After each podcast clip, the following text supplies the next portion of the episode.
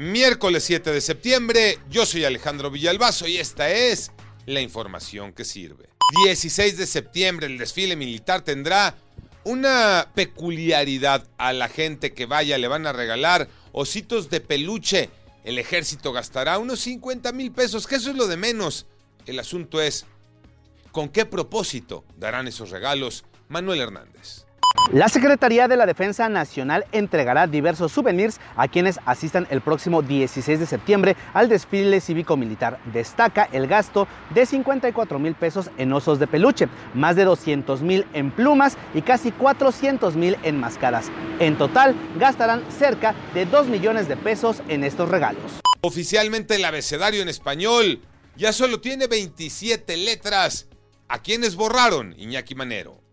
Gracias, Alex. Hay una decisión que tomó la Real Academia Española de la Lengua, y sí, como las lenguas también son eh, vivas, excluyó definitivamente, las borró, la Che y la doble L del abecedario en español, de nuestro alfabeto. Ya solamente serán 27 letras, pero esto no significa que la Che y la doble L desaparezcan del sistema gráfico del español.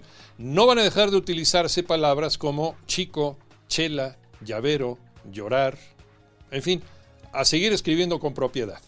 Hoy termina la fecha 13. Resultados de ayer y partidos de hoy, Tocayo Cervantes.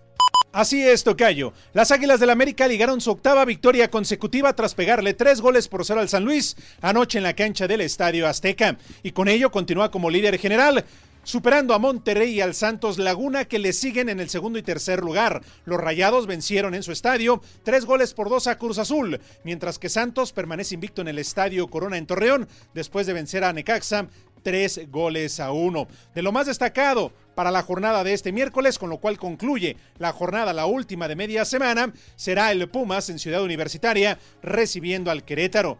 De no ganarle al peor equipo de la liga, entonces sí, Pumas estará en severos aprietos en su lucha por calificar a la liguilla. Yo soy Alejandro Villalbazo, nos escuchamos como todos los días de 6 a 10 de la mañana, 88.9 y en digital a través de iHeartRadio. Pásenla bien, muy bien, donde quiera que estén.